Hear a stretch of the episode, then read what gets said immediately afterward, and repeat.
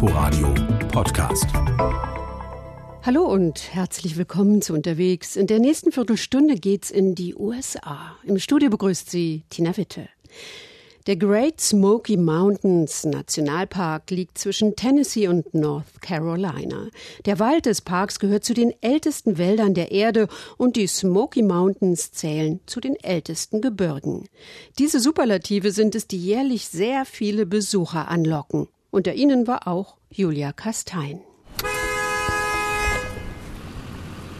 Stau in beiden Richtungen auf der Cherokee Orchard Road bei Gatlinburg am nördlichen Rand der Great Smoky Mountains. Ein Dutzend Autos steht mit laufenden Motoren am Straßenrand. Eine Frau mit blondem Pferdeschwanz ist mit ihrem roten SUV als erstes auf die Bremse getreten. Jetzt steht sie, die digitale Spiegelreflex im Anschlag am Straßenrand und starrt gebannt die steile Böschung hinunter. Denn keine zehn Meter weiter unten, auf einem Baumstamm über dem felsigen Bachbett, turnen zwei junge Schwarzbären, während die Mutter am Ufer Wache schiebt. Oh. Bear Jam heißt dieses Phänomen in Anspielung auf das englische Wort für Stau, Traffic Jam. Und Bear Jam ist in diesem Nationalpark so alltäglich wie der Feierabendstau in jeder größeren Stadt. 1600 Schwarzbären, so die offizielle Schätzung der Parkverwaltung, leben in den dichten Mischwäldern der Smokies. Und so haben die meisten der über 11 Millionen Besucher im Jahr eine gute Chance, wenigstens einen davon zu Gesicht zu bekommen und müssen dafür noch nicht mal aus dem Auto aussteigen. Selbst wenn wenig los ist, gleicht der Sound der Great Smoky Mountains einer gut befahrenen Landstraße. Yeah, we're trying to prepare people for the wait times that they could experience before they get wir versuchen, die Leute vorzubereiten, bevor sie im Stau stehen und nicht mehr umdrehen können. Manchen macht es auch nichts aus, zwei Stunden im Stau zu stehen, um eine besondere Aussicht zu genießen. Wir wollen nur, dass sie gewappnet sind und genügend Benzin und Wasser dabei haben. But we want to make sure that they have enough water, enough gas, enough food, all those things to keep them comfortable uh, for that long of a trip. Dana Sohn ist die Sprecherin der Parkverwaltung. One of the unique things about a trip to the Smokies is that so much of the park is accessible. Die Frau mit den welligen dunklen Haaren und in der moosgrünen Parkuniform kann die Vorzüge der Smokies aus dem Kopf herunterrattern. 815 Kilometer Wanderwege, neun voll ausgestattete Campingplätze mit Übernachtungsmöglichkeiten für 6000 Gäste, nochmal über 100 Zeltplätze in den unzugänglicheren Teilen des Parks, vier Besucherzentren mit Shop und Infomaterial und 384 Kilometer Straßen. Our last survey was in 2008 and what people told us in that survey. Wir haben zuletzt 2008 eine Umfrage gemacht. Da haben uns 80 Prozent der Leute gesagt, dass sie aus dem Auto ausgestiegen sind und eine Wanderung gemacht haben. Aber das kann nur ein ganz kurzer Spaziergang gewesen sein oder vielleicht eine halbe Stunde zu einem tollen Aussichtspunkt. Aber nur 5 Prozent machen richtig lange Wanderungen und nur 3 Prozent übernachten auch mal draußen in der Wildnis. We know that only 3% of our visitors actually do a backcountry stay stay in the wilderness areas of the park. Am Klingmans Dome mit 2000 Metern der höchste Punkt im Park ist an diesem Herbstmorgen schon ordentlich Betrieb. Dutzende Touristen haben den letzten steilen Kilometer vom Parkplatz über einen asphaltierten Weg hier hochgeschafft, machen Selfies und versuchen etwas von der eigentlich spektakulären Aussicht zu erkennen. Doch die Great Smokies, von den Cherokee so getauft, weil es so häufig dunstig oder neblig ist, machen ihrem Namen alle Ehre. Dina Pitzinger in Sweatshirt und Sandalen hat einen der wenigen Sitzplätze ergattert und ist begeistert. I'm catching my breath. It's beautiful. Ich muss erst mal verschnaufen, aber es ist wunderschön. Man kann so viel sehen, der Nebel, die Wolken. Fog, clouds and everything and 13 Stunden mit dem Auto ist Dina mit ihrer Familie aus Texas bis in die Smokies gefahren. Ich wollte unbedingt mal hierher. Es gibt so viele Geschichten über die Smokies. Außerdem ist meine Familie zum Teil Cherokee. Wir stammen aus dieser Gegend. Und deshalb ist es toll zu sehen, wo wir herkommen. Need to see where my family may have been.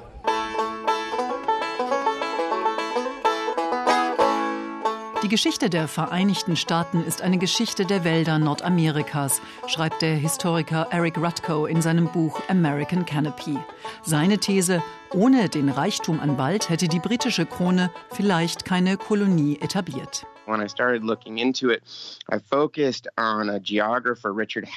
Kronzeuge für diese Theorie ist der englische Gelehrte Richard Haklett, erzählt Rutko per Skype-Interview von seinem Büro an der University of Central Florida. Haklett war Theologe, aber auch Botaniker und Geograf. Die Ostküste Nordamerikas bekam er nie selbst zu Gesicht, er kannte sie nur aus den Berichten von Zeitzeugen. Trotzdem beschrieb Haklett schon in seinen ersten Büchern detailreich die Baumsorten Nordamerikas, die Qualität Qualität der Hölzer und wie wichtig dieser Rohstoff für England werden könnte. Die britischen Inseln waren zu diesem Zeitpunkt schon weitgehend abgeholzt. Die Stämme für die Masten ihrer Kriegsschiffe musste London für viel Geld aus dem Baltikum importieren. And so Hakluyt, as early as 1584, lays out quite explicitly. Schon 1584 hat Hakluyt ganz explizit gesagt, selbst wenn es sich für keinen anderen Rohstoff lohnen würde, allein das Holz wäre es wert. Und so wird er der Gründer der Firma, die die Kolonialisierung Nordamerikas für die Briten initiiert. And then he becomes one of the founders of the company that initiates the settlement of North America for Britain. Symbol für den Kampf um die Unabhängigkeit wird auch ein Baum, eine Ulme in Boston. Dort knüpft eine aufgebrachte Menge 1765 eine Strohpuppe auf, aus Protest gegen britische Steuern. Die Ulme wird Liberty Tree getauft, Freiheitsbaum. Bald gibt es im ganzen Land solche Freiheitsbäume. Im Unabhängigkeitskrieg ist die Ulme eines der Opfer. Loyalisten fällen sie und verfeuern ihr Holz. Und Gründungsvater Thomas Paine schreibt ein Lied für sie. Let the far and the near all unite with a cheer in defense of our liberty tree. Amerikas Bäume sind nicht nur ein Zündstoff für die Revolution, sondern vor allem auch der Rohstoff für die Erschließung, die Industrialisierung und die Blüte der jungen Nation. Ab 1850 wurden in den USA jeden Tag durchschnittlich 34 Quadratkilometer Wald gefällt, jeden Tag 50 Jahre lang. Ein Grund, warum heute nur noch ein Drittel der USA mit Wald bedeckt ist. Die Abholzung ganzer Landstriche macht einigen vorausschauenden Botanikern schon zu Beginn des 19. Jahrhunderts Kopfzerbrechen. Sie prägen sogar ein Wort dafür, Timber Famine, übersetzt so viel wie Holzhungersnot. Und in Concord, Massachusetts, macht sich 1845 ein Mann auf den Weg in die Wildnis, Henry David Thoreau. Der exzentrische Essayist will allein im Wald zurück zu sich selbst und zur Natur finden. Ich zog in den Wald, weil ich den Wunsch hatte, mit Überlegung zu leben, dem eigentlichen, wirklichen Leben näher zu treten, zu sehen, ob ich nicht lernen konnte, was es zu lehren hatte, damit ich nicht, wenn es zum Sterben ginge, einsehen müsste, dass ich nicht gelebt hatte. Thoreaus Walden ist bis heute Pflichtlektüre für Aussteiger wie Naturschützer. Er ist vielleicht der bekannteste, aber nicht der einzige Vertreter einer ganzen Garde von frühen Umweltschützern im weitesten Sinne in den jungen Vereinigten Staaten. Sein Mentor Ralph Waldo Emerson, dem der Wald um Walden Pond gehört, ist auch einer, und John Muir, der Gründer der ersten Naturschutzorganisation Sierra Club und Initiator des Yosemite National Park, des ersten Nationalparks der USA. Für die Mehrheit der Amerikaner aber ist der Wald damals vor allem Bau und Treibstoff. Zum Erholungsort, Tourismusziel für die breiten Massen wird der Wald erst sehr viel später. 1934 mit der Gründung des ersten Nationalparks an der Ostküste, der Great Smoky Mountains National Park in den Appalachen bis heute der meistbesuchte Nationalpark in den USA, weil er von allen Ballungszentren zwischen Chicago und Atlanta per Auto binnen eines Tages zu erreichen ist. Auch Michael und Diane haben heute den Gipfel der Smokies erklommen. Die beiden Rentner, sie in Pink, er mit Wanderstöcken und Fernglas bewaffnet, haben schon viele Nationalparks besucht. Aber die Smokies seien besonders schön, auch bei Wolken und Nebel. Love this place great for hiking in the waterfalls and yeah, it's beautiful. Michael macht es auch gar nichts aus, dass er den Wald mit so vielen Leuten teilen muss. Durchschnittlich 32.000 Menschen besuchen die Great Smokies jeden Tag und jährlich werden es mehr. Christine Johnson findet das problematisch. Auch wenn die hagere, zurückhaltende Frau, die mit ihrer Metallbrille ein kleines bisschen an eine weise Waldeule erinnert, das nie so deutlich sagen würde. Wegen der schieren Menge gibt es auch immer mehr Leute, die einfach tun und lassen, was sie wollen. Als Chefökologin soll Christine den Wald mit seinen über 2000 verschiedenen Pflanzenarten möglichst gesund halten. Ein Fünftel der Fläche, rund 400 Quadratkilometer, sind noch unberührter Primärwald. In den Smokies wachsen über 100 Baumarten, mehr als in ganz Nordeuropa. Beim Spaziergang erklärt Christine, wie es zu dieser enormen Biodiversität kommt. Eine sehr lange Wachstumssaison und große Höhenunterschiede.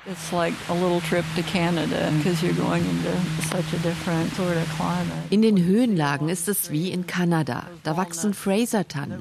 Und dann die Walnüsse hier drüben, die sieht man nur an Bächen und nicht in den höheren, trockeneren Lagen. Hier unten gibt es nicht viele Kiefern, weil es zu trocken ist, aber die gedeihen oben auf den Bergkämmen.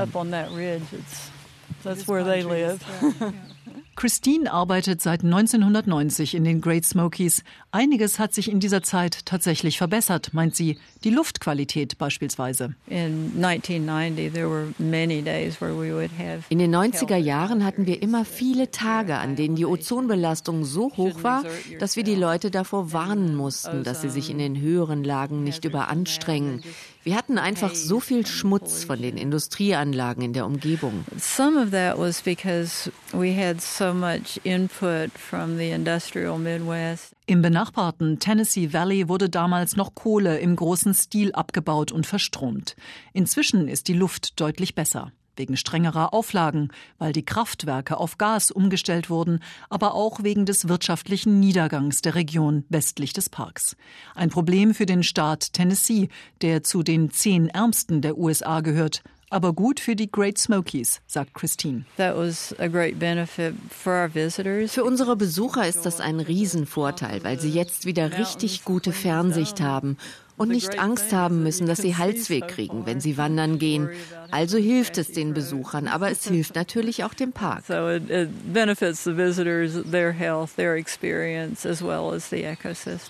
Christine sorgt sich, weil die Umweltauflagen von der Trump-Regierung zuletzt wieder gelockert wurden und wegen des Klimawandels. Die heißeren, trockeneren Sommer würden zuerst die besonderen Nadelbäume in den Hochlagen schädigen. Außerdem steigt die Waldbrandgefahr. 2016 nach einer extremen Dürre vernichtete ein solches Feuer 68 Quadratkilometer Wald, zerstörte über 2000 Häuser in der Kleinstadt Gatlinburg und kostete 14 Menschen das Leben. Furchtbar sei das gewesen, sagt Christine, doch erstmal hat sie anderen Kummer. These are hemlock trees here, so they look fine and we won't see any adelgids on them. Oh yeah, okay, here's here's some.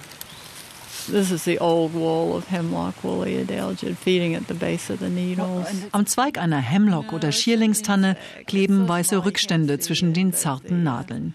Die Spuren des Hemlock woolly adelgid, einer Blattlaus-Unterart aus Asien, die seit 20 Jahren in den Great Smokies wütet. Die Schierlingstanne machte hier früher fast ein Fünftel des Baumbestandes aus. Jetzt sind nur noch ein paar hundert Exemplare übrig. Ähnlich ging es Mitte des 20. Jahrhunderts schon mit der amerikanischen Kastanie, einst die häufigste Baumart an der gesamten Ostküste, heute so gut wie ausgerottet. Es war herzzerreißend, das mit anzusehen und zu wissen, dass man es hätte verhindern können. Der Erreger wurde durch den Handel mit Zierpflanzen verbreitet und weil die Hemlocktanne keine große Rolle spielt für die Holzindustrie, war es gar nicht auf dem Radar der Leute, die auf sowas achten. To me it was it was preventable enough to add an extra element of tragedy to the whole thing, but yeah. Christine, die Tochter eines Försters, hat fast ihr gesamtes Leben im Wald verbracht. Sie wuchs in den Regenwäldern im pazifischen Nordwesten auf. Sie liebt den Wald. Ich habe in meinem Leben eine ganz ordentliche Dosis Bäume abbekommen und deshalb fühle ich mich immer in den Wäldern am wohlsten, egal wo auf der Welt ich gerade bin. Es gibt immer was zu lernen und zu entdecken. Hier bin ich zu Hause und hier komme ich zur Ruhe. That's the place I'm at home and you know, feel at peace.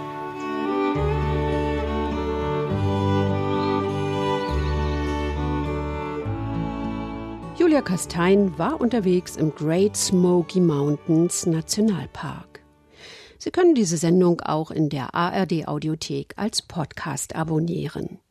Danke fürs Zuhören und bis nächste Woche. Im Studio verabschiedet sich Tina Witte. Inforadio Podcast.